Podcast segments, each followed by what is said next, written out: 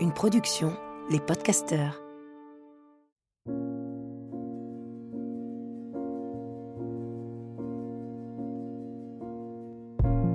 Bienvenue dans Pleine Présence, le podcast qui donne envie d'habiter pleinement l'instant présent.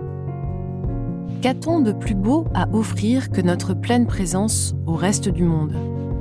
Qu'a-t-on de plus beau à s'offrir à nous-mêmes? Juste quelques instants, être pleinement ici et maintenant, à l'écoute des éléments qui nous entourent, à l'écoute de notre souffle, à l'écoute du soi, à l'écoute de l'autre. Je m'appelle Lily Barbery-Coulon, j'enseigne le Kundalini Yoga et la méditation. Je suis l'autrice de plusieurs livres et j'ai longtemps été journaliste avant de transformer ma vie et de la consacrer au déploiement du soi. Ce nouveau rendez-vous me permet de réunir tout ce qui m'anime, la méditation bien sûr, mais aussi le partage des personnes qui m'inspirent et me donnent envie de me redresser et de me mettre en mouvement au service de ma conscience. Chaque épisode commence par une courte méditation et se poursuit par un entretien avec ceux qui changent le monde à leur niveau, suivent leur intuition, traversent les jugements et honorent leur mission. Autant de sources d'inspiration pour réinventer la narration et être encore plus proche de notre essence. Asseyez-vous sur le rebord d'une chaise ou bien au sol en tailleur, sur un coussin de méditation, mais au fond vous n'avez pas besoin de changer de tenue pour méditer, ni de vous hisser sur le sommet d'une montagne. Même si vous écoutez ce podcast dans un train, dans le métro ou bien au bureau, prenez quelques instants pour entrer en contact avec votre souffle. Juste quelques secondes pour observer votre respiration à l'instant présent. J'inspire et j'expire par le nez. Observez la fraîcheur de l'air qui entre par vos narines et la tiédeur de votre expiration. Sans rien changer à votre respiration, observez si elle est longue et profonde ou bien si elle est courte. Est-ce qu'elle est thoracique ou bien diaphragmatique? Est-ce que vous sentez vos côtes flottantes qui bougent et s'ouvrent à mesure que vous respirez? Avez-vous remarqué les micro-mouvements de votre dos à mesure que l'air entre et sort dans votre corps? Même votre nuque respire avec vous.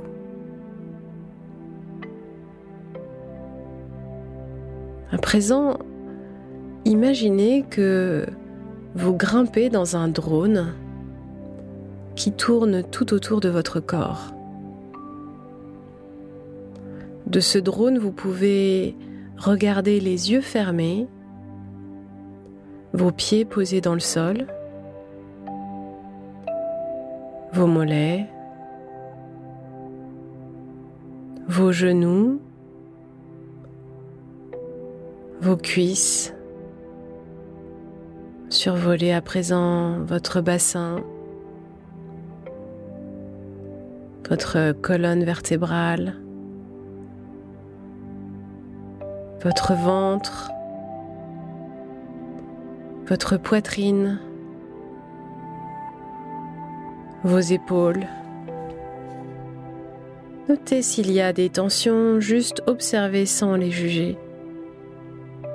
Continuez à remonter en inspirant et en expirant. La nuque, la gorge à l'avant, le visage, les cheveux au sommet du crâne. Et puis allongez le souffle.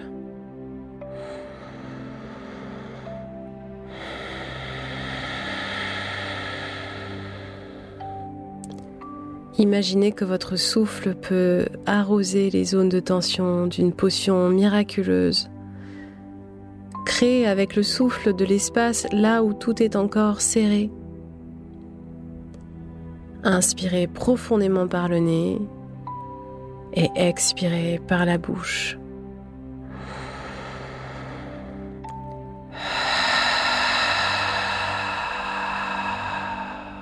À nouveau, inspirez.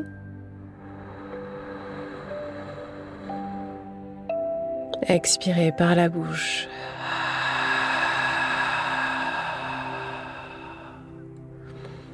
Et une dernière fois, inspirez par le nez profondément pour arroser toutes vos cellules d'espace et expirez ce qui n'est plus par la bouche.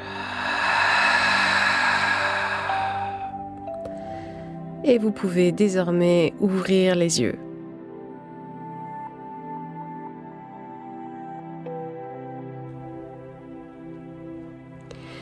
Cet épisode est une première pour moi puisqu'il a été enregistré en anglais et en public au sein de la ferme urbaine La Plantation à Paris, qui a eu la gentillesse de nous accueillir pour cet événement particulier. Alors d'abord, je voudrais, avant de commencer, remercier l'éditrice Laurie Lacroix des éditions Kiribus, la journaliste Camille Labro, qui est fondatrice de l'association École Comestible, que vous avez récemment découvert dans mon podcast Pleine Présence, le dernier épisode, Toinette Laquer qui euh, va prêter sa voix à la traduction française des propos de mon invité et Sarah Msika, cofondatrice de la plantation, mais aussi un grand merci à Laurent Aknin qui produit ce podcast et accompagne toutes mes envies. Cet épisode est la version française de cet enregistrement en public, mais si vous préférez, vous pouvez l'écouter en version originale. Il vous suffit de retourner dans la liste des épisodes de pleine présence pour le trouver. Pourquoi avoir enregistré en anglais? Parce que mon invité du jour est la chef américaine Alice Waters. Alice est la fondatrice du célèbre restaurant californien Chez Panis à Berkeley. Elle l'a ouvert il y a plus de 50 ans, en 1971. Bien avant que les restaurants les plus branchés ne se mettent à faire pousser leurs propres légumes, Alice avait déjà la conviction qu'il n'y avait pas plus grande inspiration pour une chef que de servir à ses clients des produits directement cueillis dans son propre potager. Cette connexion à la terre et au cycle des saisons a eu une influence sur chaque recette qu'elle a créée. Mais c'est aussi ce qui l'a poussée à créer l'association The Edible Schoolyard, un programme d'éducation alimentaire à l'attention des enfants. Voilà comment, depuis 25 ans, cette organisation à but non lucratif investit des écoles du monde entier et propose aux élèves américains des programmes et ateliers qui valorisent l'alimentation et la nature. Les résultats incroyables de ce programme ont donné l'impulsion à la journaliste française Camille Labro de lancer un programme similaire en France baptisé l'école comestible. Je suis très honorée de recevoir Alice Waters, qui est aussi une militante et une pionnière du mouvement Slow Food. Bonjour Alice. Merci d'être ici ce matin avec nous à Paris. Vous avez toujours eu un lien fort avec la France. Racontez-nous uh, comment il s'est tissé lorsque vous êtes venu en France pour la première fois? Eh bien, j'ai décidé de prendre une année de césure en 1965. J'étais à Berkeley en 1964. Et comme vous le savez peut-être, je suis de la génération qui militait contre la guerre du Vietnam. J'étais dans les toutes premières manifestations citoyennes. Et pour tout dire, je crois bien que je n'ai pas assisté à un seul cours cette année-là. Je ne sais plus exactement ce qui nous a décidé avec une amie à aller à Paris et à nous inscrire en uh, civilisation française pour notre junior year. En tout cas, nous voilà partis sur un student plane, ces avions pour étudiants avec une escale en Islande, et Louis Armstrong à bord. Je vous parle d'un temps où l'on pouvait se lever, fumer, boire à bord. Et Louis Armstrong s'est mis à jouer pour nous. C'était incroyable. incroyable. Et ça, c'était le début de notre séjour. Nous avons atterri au Luxembourg et nous avons pris la route de nuit pour Paris. La nuit était noire. Les routes étaient à peine éclairées. Je m'en souviens parce que j'avais jamais vu ça. Un noir si profond, juste quelques lampadaires allumés. J'avais une tante fortunée qui nous avait réservé un hôtel place Vendôme. Nous avons dormi 24 heures d'affilée et on est sorti le lendemain pour déjeuner. J'ai commandé une soupe de légumes. Son goût était complètement nouveau pour moi. On s'est mis à tout déguster et déguster.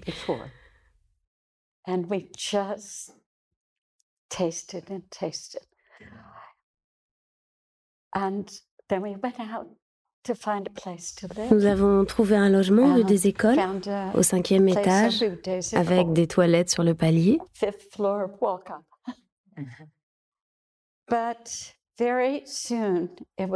On a très vite compris que um, nous n'allions pas aller à la fac.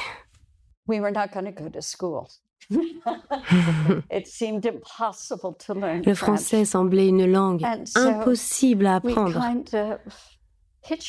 À la place, nous avons sillonné le nord de la France en stop.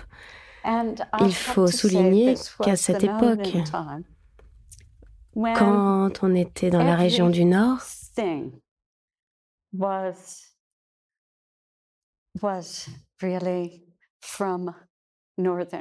tout provenait vraiment du nord de la France. Toute la nourriture était locale, une véritable nation slow food, très slow. Les ingrédients venaient de marchés fermiers autour de Paris. Je crois qu'il n'y avait même pas de supermarché. Enfin, il y avait bien quelques épiceries.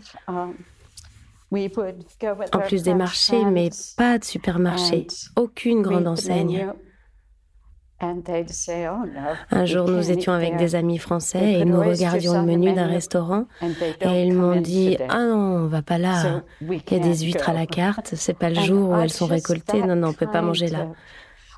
Et pour moi, cette conscience de la nourriture, ce discernement qui leur faisait dire Non, non, il n'y a personne ici, n'y allons pas. Ça ne doit pas être bon.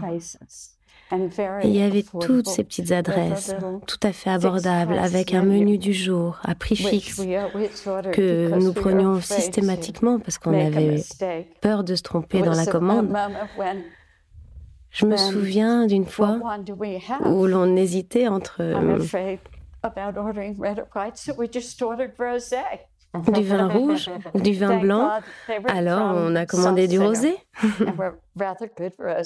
Heureusement, les patrons étaient de Sancerre et ils avaient du très bon rosé. Enfin, voilà. Je voulais juste que vous ayez une idée du monde que je découvrais en arrivant en France, si incroyablement beau et si différent de tout ce que j'avais pu expérimenter jusque-là.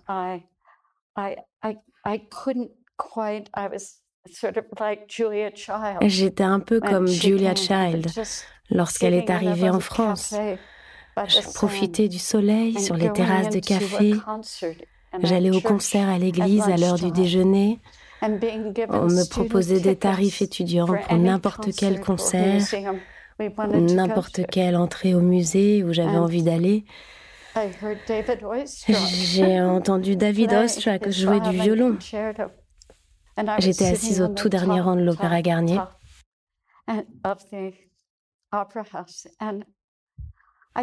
Et je ne peux pas vous dire combien cette initiation culturelle a compté pour moi. Je me suis promis que la culture aurait une place de prédilection dans ma vie, pour toujours. Alors quand je suis rentrée chez moi, ah, j'ai oublié de vous raconter mes premières fraises des bois. Parce que je crois bien que ce souvenir constitue un très grand moment d'éveil pour moi. J'en ai mangé une et j'ai demandé mais qu'est-ce que c'est? On m'a répondu qu'il fallait partir en forêt pour trouver ces fruits qui ne se cueillaient qu'à un moment particulier de l'année Et on m'en a donné un bol entier. J'étais envoûtée. Alors quand je suis rentrée chez moi, j'ai dit que je voulais vivre comme les Français. C'est tout. Du coup, vous avez dû ouvrir votre propre restaurant pour recréer cette atmosphère. Oui, j'ai ressenti ce besoin. Je me suis dit que si j'avais un restaurant, au moins, j'aurais la cuisine française à portée de main. Je connaissais les restaurants français sophistiqués de San Francisco et de New York. C'était des lieux auxquels on accordait beaucoup d'importance. On y servait des soufflés au Grand Marnier. Je dépensais tout ce que j'avais dans ces restaurants gastronomiques français de San Francisco. Mais de mon côté, j'essayais de cuisiner à la maison. Je me procurais des livres de recettes françaises. J'essayais de trouver les bons ingrédients. J'avais un groupe d'amis autour de moi, une sorte de public très captif, très investi dans la contre-culture, qui rédigeait des articles et des newsletters. Ils écrivaient des critiques culinaires au sujet de ce qu'ils appelaient le restaurant d'Alice. C'était bien avant la création officielle de mon restaurant. Donc le restaurant que vous avez créé il y a plus de 50 ans.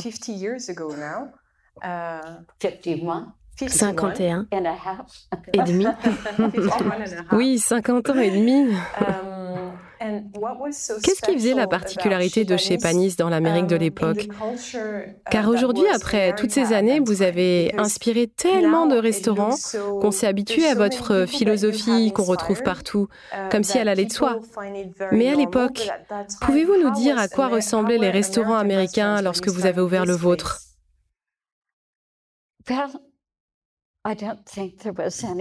Je crois que personne d'autre ne pensait comme moi à l'époque.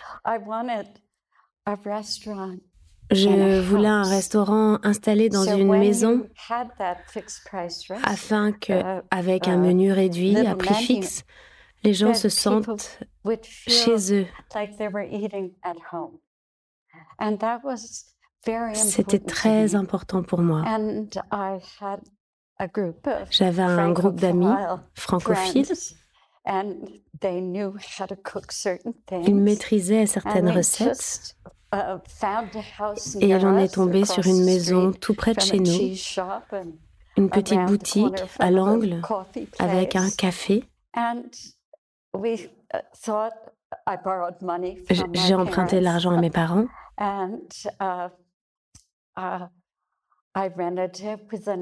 Et j'ai loué l'espace avec une option pour pouvoir acheter l'ensemble du bâtiment. Il faut que je vous raconte pourquoi, parce que c'est la meilleure idée que j'ai jamais eue. Enfin, je veux dire, la seule et unique bonne affaire financière que j'ai um, accomplie dans ma vie.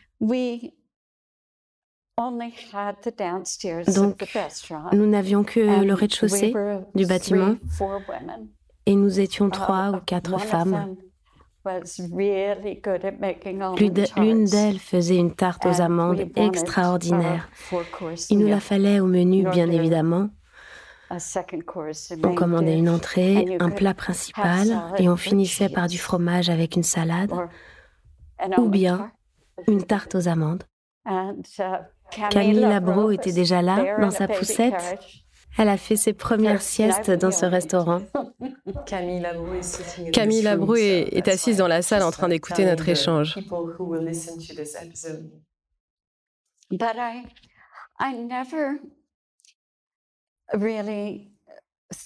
Mais je ne m'étais jamais demandé comment nous allions sourcer nos ingrédients. J'ai assumé que d'une façon ou d'une autre, les aliments viendraient à nous. Je n'arrêtais pas de tester des produits. J'écumais les épiceries fines françaises de San Francisco en quête de pain qui pourrait ressembler à une baguette. Et voilà où on en était. On a eu une chance folle, car le célèbre chef James Bird est venu un jour avec mon ami Marion Cunningham qui était chef également. Ils écrivaient tous deux au sujet de oh, l'alimentation et ils se sont exclamés tous les deux.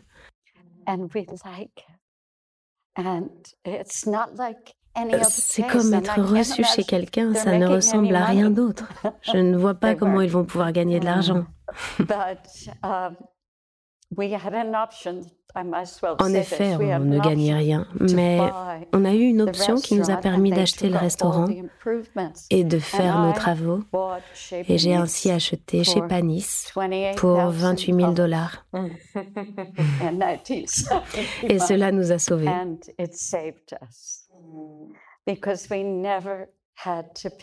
Parce qu'on n'a jamais eu de loyer à payer.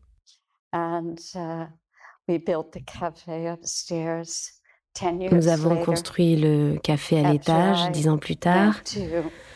Après que je sois allée en Italie pour la première fois de ma vie et que j'ai découvert à quoi ressemblait un vrai four à pizza. On était un collectif. Donc ça a été une création collective. Oui. J'avais un très bon palais.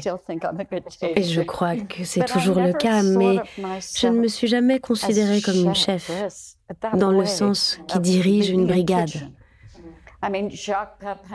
Jacques Pépin m'a dit un jour, écoute, si tu crées des plats qui sont à la carte et que tu t'occupes de la cuisine, tu es chef mais je n'ai jamais suivi de formation professionnelle.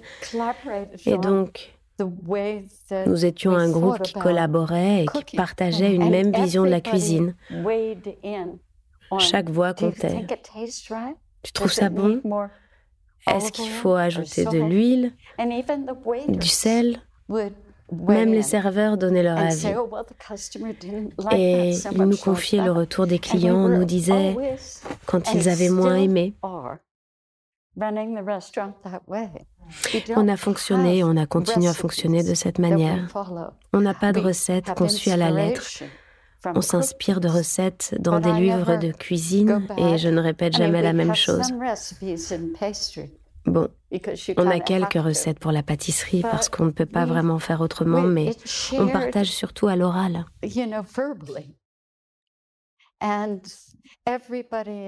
Et tout le monde a appris à cuisiner avec les autres.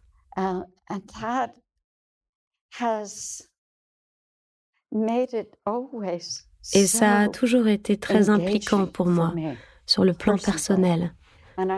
Je lis beaucoup de livres de recettes, je pioche des idées. Hier soir, j'ai participé à un merveilleux dîner pour récolter des fonds pour l'association École Comestible. Attendez, j'essaie de le dire en français. École Comestible. Très bonne prononciation. Mais j'ai adoré aller en cuisine, voir tous ces chefs qui participaient et préparaient des plats différents ensemble. J'ai échangé avec eux au sujet de cette expérience collective et ils ont adoré. On aurait dit un groupe d'amis. Personne ne commandait aux autres. C'était une façon pour chacun de donner le meilleur de lui-même. Chez Panis, il y a eu un moment où vous cherchiez une variété particulière de salade que vous n'avez pas réussi à trouver en Californie. Alors vous avez décidé de la faire uh, pousser vous-même.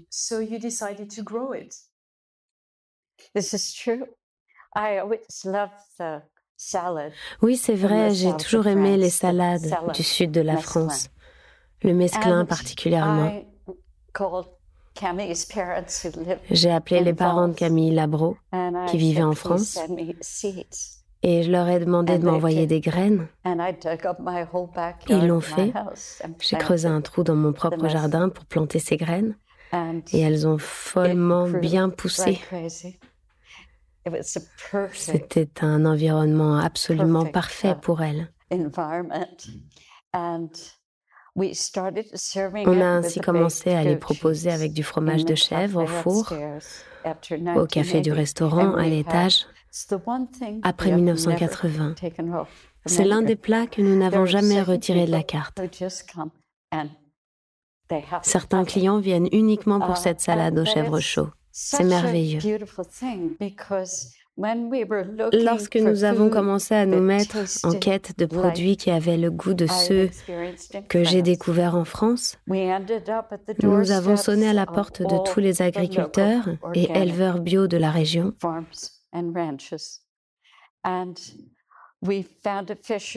C'est comme ça qu'on a rencontré un artisan pêcheur qui a accepté de pêcher pour nous et qui nous livrait directement au restaurant. Et il a fini par ouvrir sa propre poissonnerie. Il s'est passé la même chose pour le pain. Il y avait un jeune étudiant à Berkeley et il nous a dit Je crois que vous cherchez de la baguette.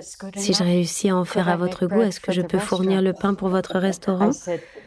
J'ai dit oui. Et il l'a fait. Il a fait beaucoup de tentatives. Et puis un jour, je lui ai dit, c'est bon. Il venait tôt chaque matin, il prenait tous les fours, il nous rendait dingues. Alors j'ai fini par lui dire, Steve, tu dois ouvrir ta propre boulangerie. J'ai écrit une lettre de recommandation à la famille Poilane en France. Et il est parti à Paris où il a appris chez eux à fabriquer de grands pains.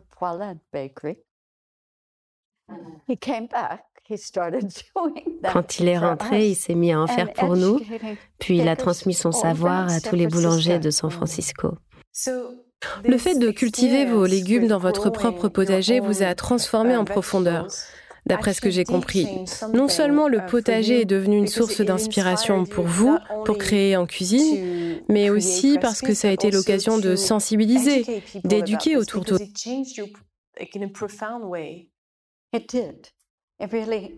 c'est vrai, ça m'a profondément changé. J'ai compris à quel point nous étions dépendants des agriculteurs et des éleveurs s'agissant de la qualité du restaurant. Je me suis battue pour acheter des produits en petite quantité ici et là auprès de paysans locaux. J'ai d'ailleurs apporté une carte que je vais vous faire passer. On y voit tous les fournisseurs auprès desquels nous achetons nos produits saisonniers. Nous ne cuisinons qu'avec des ingrédients de saison.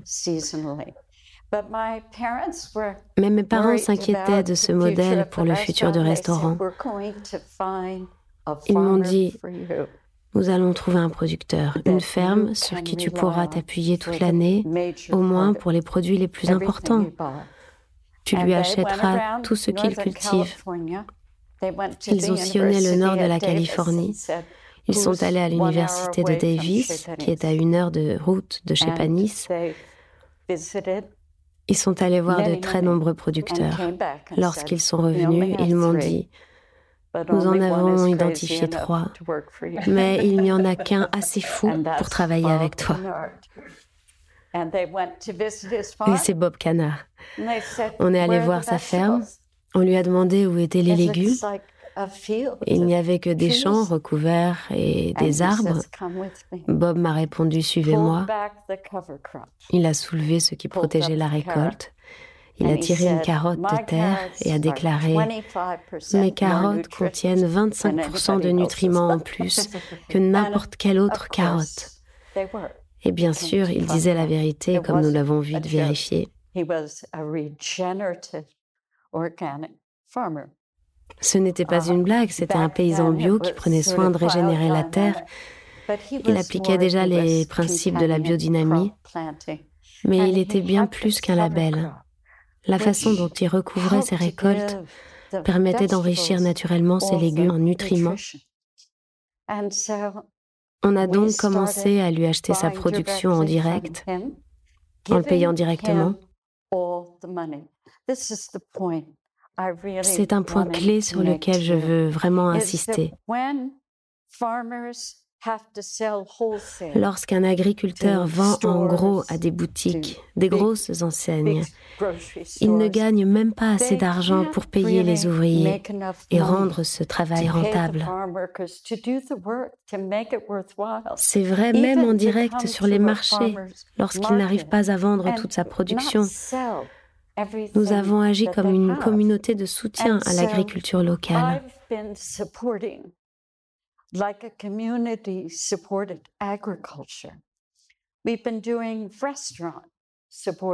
On a créé un modèle de restauration soutenant l'agriculture locale. On achète tout ce que Bob produit au prix juste et réel de son travail. Cette démarche ne revient pas plus cher que d'acheter auprès de grossistes comme le géant américain Cisco ou tout autre gros distributeur qui livre les restaurants. En prime, la relation que l'on noue avec les producteurs ne nourrit pas seulement nos corps, cela nous apporte beaucoup plus encore.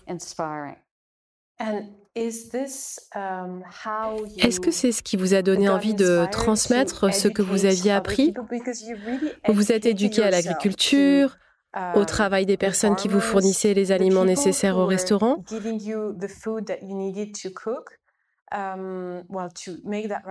C'est comme ça que vous avez eu envie de transmettre à votre tour cette éducation?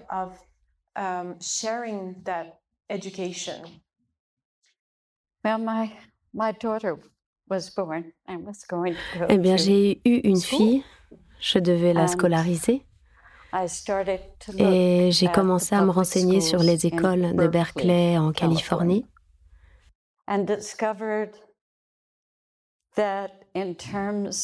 J'ai découvert que les établissements publics de Californie étaient classés 47e sur 52 en termes de niveau de résultats scolaires nationaux. Ça m'a brisé le cœur. Je me suis dit, mon Dieu, je ne crois pas que je peux l'envoyer là-bas. Mais j'ai développé des liens particuliers avec une école à Berkeley, devant laquelle je passais tous les jours.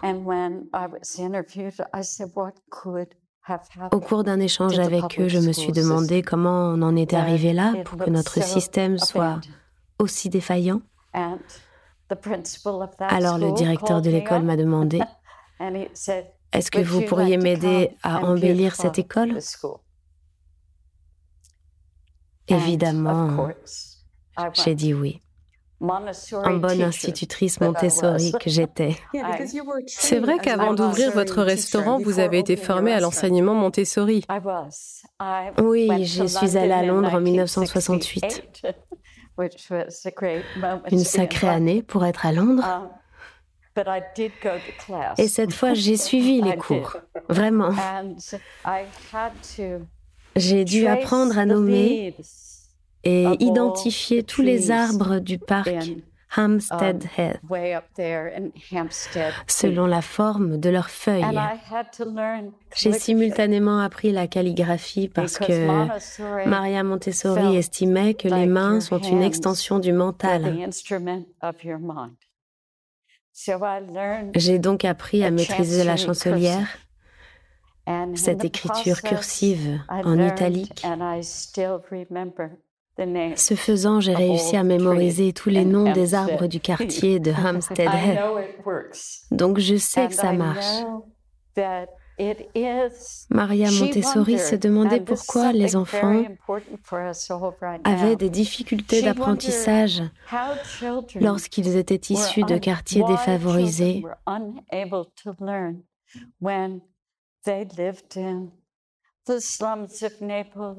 Qu'est-ce qui expliquait leurs difficultés d'apprentissage Elle a découvert qu'ils étaient en déficit sensoriel, c'est-à-dire privés de certains sens,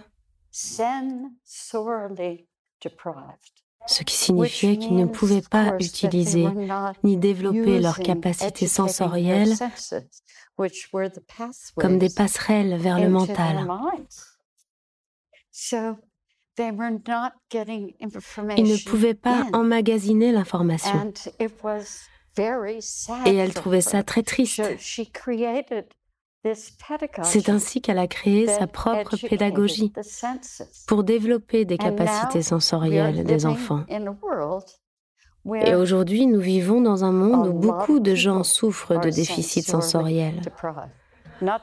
Pas seulement à cause de la faim et de la pauvreté, mais aussi à cause des téléphones portables, de l'endoctrinement de l'industrie du fast-food.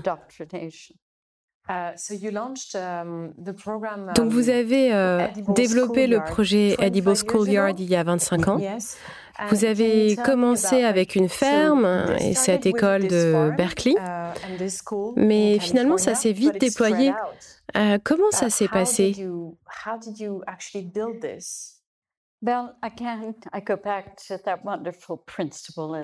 Je dois d'abord revenir sur ce formidable principal qui a fait appel à moi. Il s'agissait d'un collège de 1000 élèves qui réunissait 22 langues maternelles différentes. J'étais loin d'imaginer que ce serait un aussi bon cas d'école pour la suite. Il y avait des élèves en sixième, en cinquième, en quatrième. Ce qui est important car euh, ils étaient capables de s'engager dans ce projet. Ils avaient le bon âge pour le faire. J'ai fait le tour de l'établissement avec le principal. Il avait été construit en 1921 sur un terrain de près de 7 hectares. Il y avait un camion, des préfabriqués parce que l'école avait doublé de taille depuis sa création. Mais j'ai eu une vision montessorienne. Développer un potager et un cours de cuisine.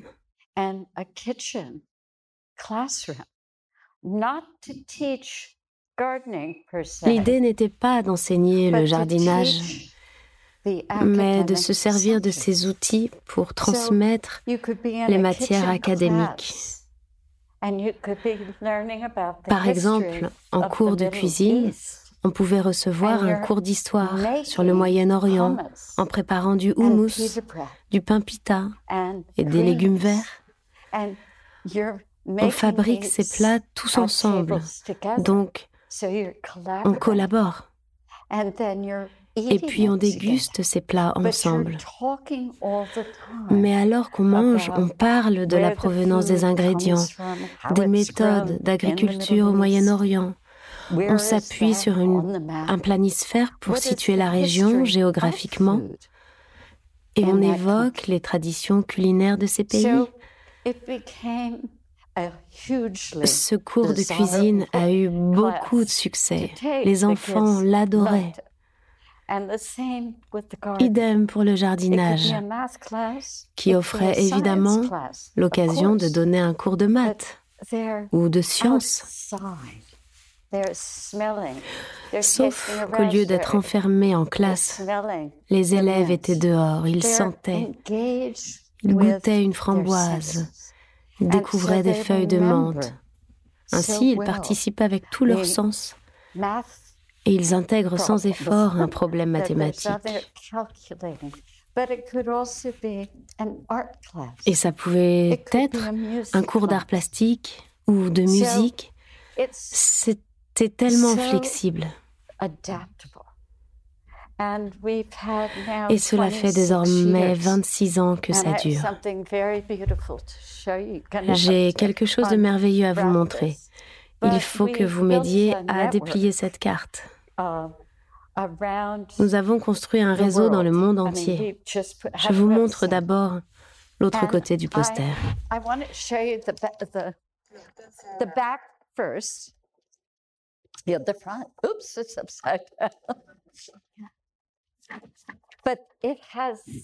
Il y a 6500 écoles partout dans le monde. Et là, ce sont les écoles à Paris.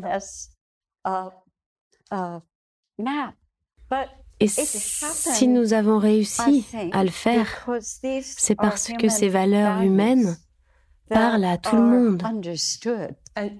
Et universel. Et universel, exactement. Et quand je pense aux problèmes du monde, le changement climatique, les problèmes de santé, tous les sujets qui nous préoccupent, je ne peux pas m'empêcher de penser au caractère universel de l'alimentation et de l'éducation. Tout le monde a besoin de se nourrir. Tout le monde devrait avoir accès à l'école. Tout le monde. Voilà pourquoi l'école est vraiment le lieu idéal pour transmettre les valeurs qui permettent de vivre ensemble. Sur cette planète, je n'avais pas imaginé qu'on trouverait une solution autant remplie d'espoir et aussi délicieuse aux problèmes climatiques et sanitaires. Qui l'eût cru? C'est vrai que cela permet de développer une conscience politique dès le plus jeune âge, en défendant ceux qu'on aime.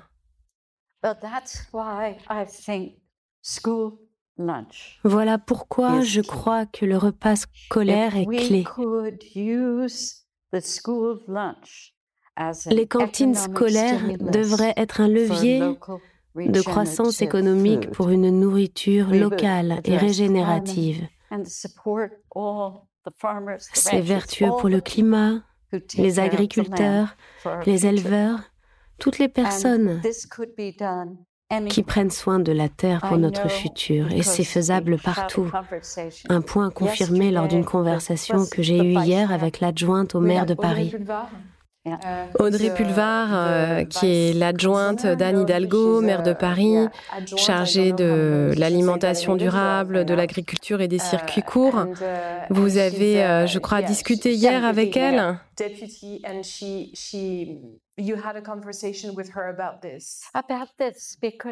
Oui, de ce sujet. Elle m'a dit qu'il cherche à soutenir les exploitations agricoles durables autour de Paris et qu'ils veulent utiliser une partie des récoltes pour les cantines scolaires. C'est un enjeu majeur. On a le même problème en Californie et dans le reste du pays. Mais le gouverneur de Californie veut vraiment mener un projet à terme.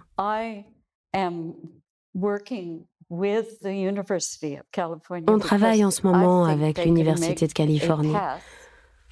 On creuse un sillon pour mettre en place ce que nous avons déjà fait chez Panis, acheter directement aux producteurs locaux. Ce qui implique évidemment de décentraliser la préparation des repas.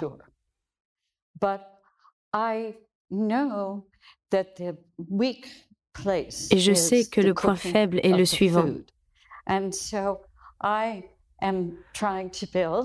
La préparation des repas, la cuisine. Um, J'essaie de construire, non, je vais construire un institut au sein de l'Université de Davis en Californie. Et je vais faire passer cette photo dans la salle avec une sublime cuisine pour l'Institut. Rien à voir avec les cuisines professionnelles en métal gris, sans fenêtres, où les gens ne travaillent pas ensemble, mais sont condamnés à rester chacun à leur poste, parce que ça a été décidé ainsi pour eux. Si tu as la plonge, tu restes à la plonge. Si tu épluches des légumes, tu t'occupes que des légumes. Je n'ai jamais mais alors jamais conçu le travail en cuisine de cette façon. Il nous faut des cuisines qui donnent envie de travailler ensemble, avec de grandes tables pour échanger, et puis récupérer les déchets pour les rapporter dans les fermes. Ce n'est pas nouveau, on ne parle pas de technologie de pointe. Il n'y a pas si longtemps, dans les années 60-70 et partout dans le monde, nous nous nourrissions d'aliments cultivés sans pesticides ni herbicides. On avait à manger à l'école. Ah, ça n'était peut-être pas aussi bon qu'en France. Mais il y avait de quoi se nourrir partout. Ça a existé. On peut donc le faire à nouveau. On a juste été endoctriné par les valeurs des fast-foods. Nous sommes euh, confrontés à des challenges immenses ces temps-ci. Parfois, moi, je me sens abattue uh, et, et pas très uh, optimiste. Uh, um, vous êtes une um, militante. Euh, comment euh, vous faites um, entendre votre voix partout où c'est possible? Comment vous arrivez à rester positive malgré l'immobilisme politique? Comment est-ce que vous arrivez à garder la foi? Eh bien, je regarde par la fenêtre et je vois cet incroyable jardin.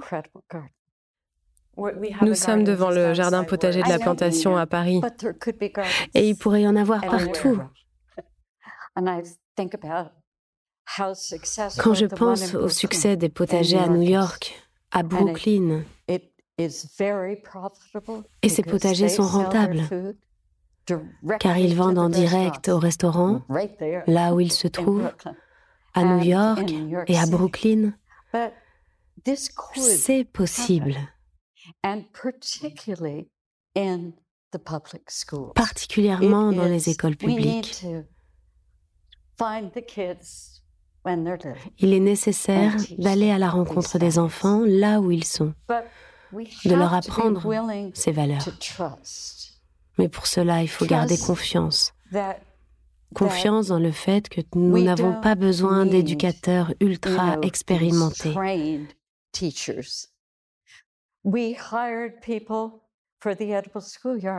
Pour The Edible Schoolyard, nous avons recruté des personnes qui aiment les enfants, qui aiment cuisiner et qui aiment jardiner. Aux États-Unis, l'amour des enfants est vraiment crucial. Encore une fois, je mets en cause les valeurs associées au fast-food. On veut cuisiner vite et pas cher. On n'a pas le temps de manger avec nos enfants. On leur donne ce qu'ils demandent. On les envoie à une babysitter. Tout ce grand business qui prend en charge nos enfants parce que nous sommes trop occupés, parce que nous travaillons. C'est tellement gratifiant d'être dans un pays où l'on prend soin des enfants, comme ici en France ou en Italie. Je vois les enfants dans la rue. J'ai assisté à un atelier auquel Camille m'a emmené hier. Un atelier pour des enfants en foyer. Ils n'étaient pas très nombreux. Je les ai juste observés. Ils cuisinaient. Um, Ils préparaient un repas oriental avec du houmous.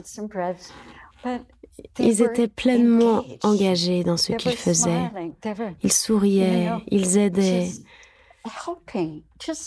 Ils n'étaient pas assis, figés sur leur chaise, pendant qu'on leur délivre la bonne parole. Ils participaient et ils souriaient. J'étais sous le charme. J'ai simplement dit, voilà en quoi devrait vraiment consister l'éducation. On éduque les enfants pour qu'ils puissent gagner de l'argent. On peut gagner beaucoup d'argent, ça ne leur enseigne pas la beauté d'une culture.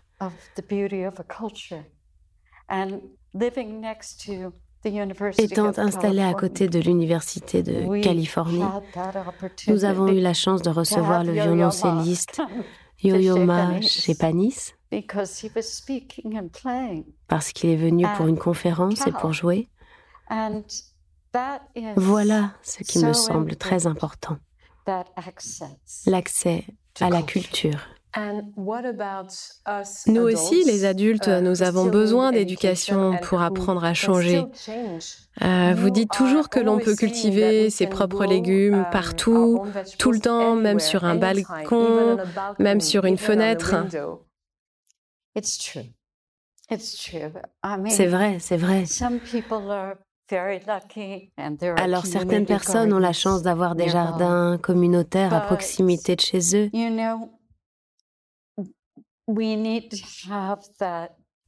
Mais il faudrait que le gouvernement soutienne ces plantations.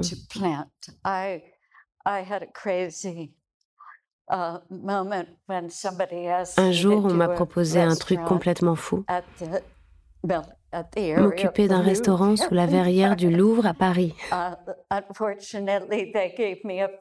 Malheureusement, ils m'ont demandé de faire un fast-food. J'ai décliné. Dire que j'étais à deux doigts d'être dans la pyramide. Mais ça m'a tout de même donné l'occasion de visiter les jardins du Louvre, de voir de près ce qui était planté historiquement et de voir qu'il y poussait des figuiers qu'on recouvrait l'hiver, des figuiers en plein Paris.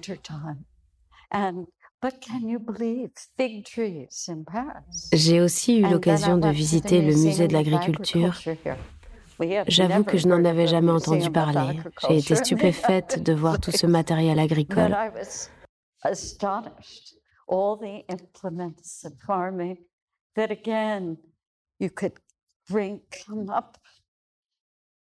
Là encore, on aurait pu éduquer les enfants au fait de faire pousser ces légumes, leur permettre de comprendre qu'ils peuvent être eux-mêmes acteurs de cela, un accès gratuit à la nourriture. Um, Vous publiez en France votre second livre euh, de recettes de cuisine. Um, Il est très particulier. La plupart des livres de cuisine euh, regorgent de photos et de recettes euh, compliquées, uh, pas toujours très personnelles. Et vous avez choisi de prendre euh, l'exact uh, contre-pied. Pourquoi Pouvez-vous me raconter? Eh bien, je crois que tout le monde a compris que j'aimais les paysans. J'aime être à leur contact.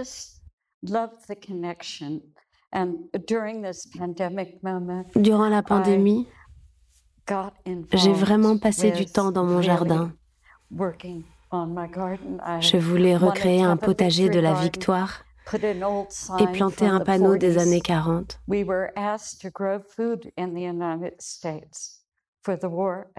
Pendant la Deuxième Guerre mondiale, le gouvernement américain a demandé à la population de cultiver ses propres légumes dans le cadre de l'effort de guerre afin de pouvoir en envoyer en Europe. Et donc on a demandé à tout le pays de cultiver des légumes et de quoi assurer leur propre nourriture. Mes parents avaient de la terre et ils l'ont fait. Cela explique sans doute ma connexion à la terre. Quand j'étais petite, je mangeais des fraises du jardin. Nous vivions dans ce jardin dans les années 40 et 50. C'était crucial pour mes parents qui n'avaient pas vraiment les moyens de s'occuper de nous. Cela faisait vraiment partie de leur vie. And so that was always part of their life. Even when they moved to California, Et lorsqu'ils ont déménagé en Californie, ils avaient aussi un jardin. Petit, mais ils ont toujours eu un jardin. Je pense à tous ces espaces publics. Pensez qu'en Californie, l'université possède plus de 10 000 hectares de terre. J'ai l'œil dessus. Ce serait merveilleux de rendre ces terres accessibles afin que les gens puissent y cultiver des aliments qui seraient ensuite achetés par les écoles.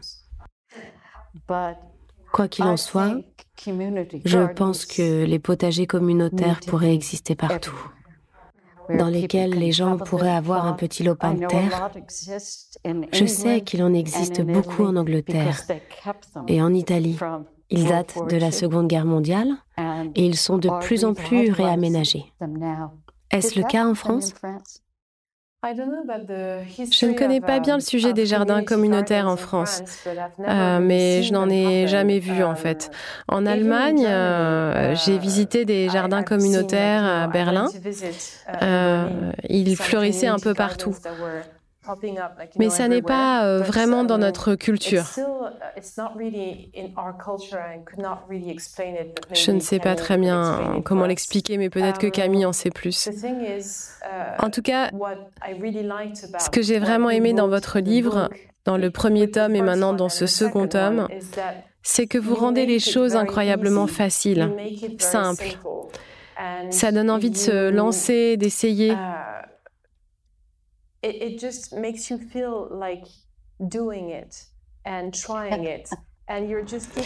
Vous livrez les astuces qui font qu'on réussit n'importe quelle recette. Des choses qu'on nous, nous dit jamais, par exemple l'importance de la température de certains ingrédients. Um, si on lit tout, eh bien c'est inratable.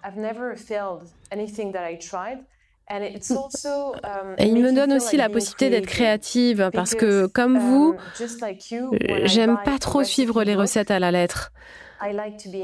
Je cherche l'inspiration dans les livres de cuisine, mais je n'aime pas répéter la même recette à l'infini. Je choisis, je mélange.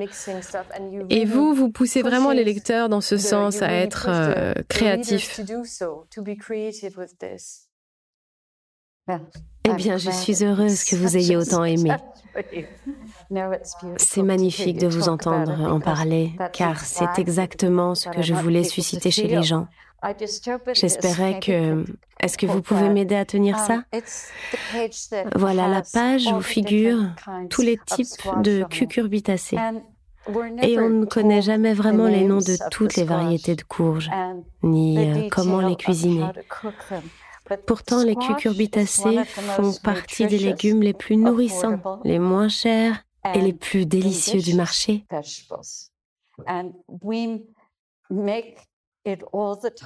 On les cuisine partout, dans toutes les cultures. On en trouve tout um, l'hiver. Ça pourrait devenir un classique dans les écoles.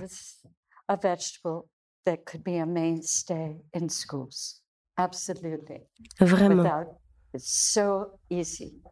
C'est tellement facile à cultiver.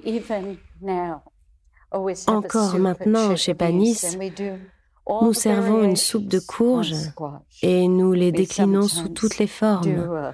On a cette soupe avec un tourbillon au centre.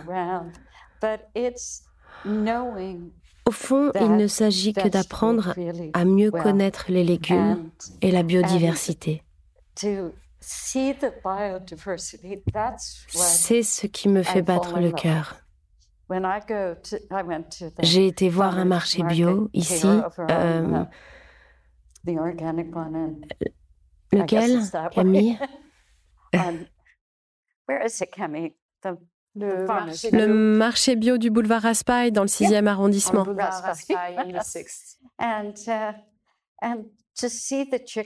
Oui, et j'ai vu les premières chicorées qui arrivaient, les jaunes, les rouges, celles avec les petits points violets. Ça vous réjouit encore? Oui, parce que je mange seulement selon les saisons. Et je ne ferai jamais autrement. Uh, enfin, je touche du bois. Du coup, vous vous réjouissez chaque semaine, chaque mois. Oui, quand la chicorée s'en va, je guette la roquette du printemps ou une nouvelle laitue. Et quand elles s'en vont, on trouve des pépites pour les remplacer. C'est aussi ce qui permet d'être réellement en connexion avec la nature. C'est ce que j'aime tant sur les marchés de producteurs. Les aliments changent tout le temps.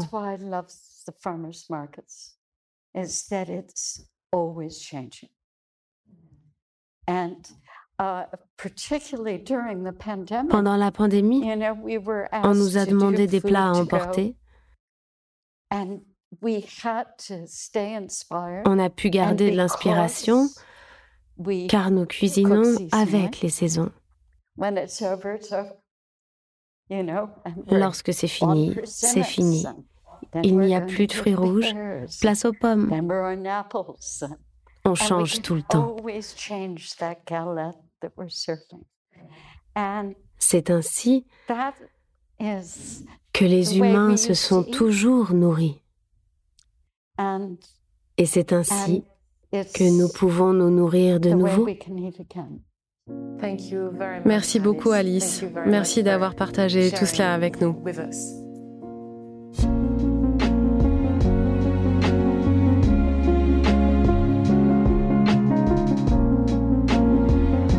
J'espère que cet épisode vous a plu, qu'il vous a inspiré. Et vous Comment allez-vous être pleinement présent à vous-même aujourd'hui?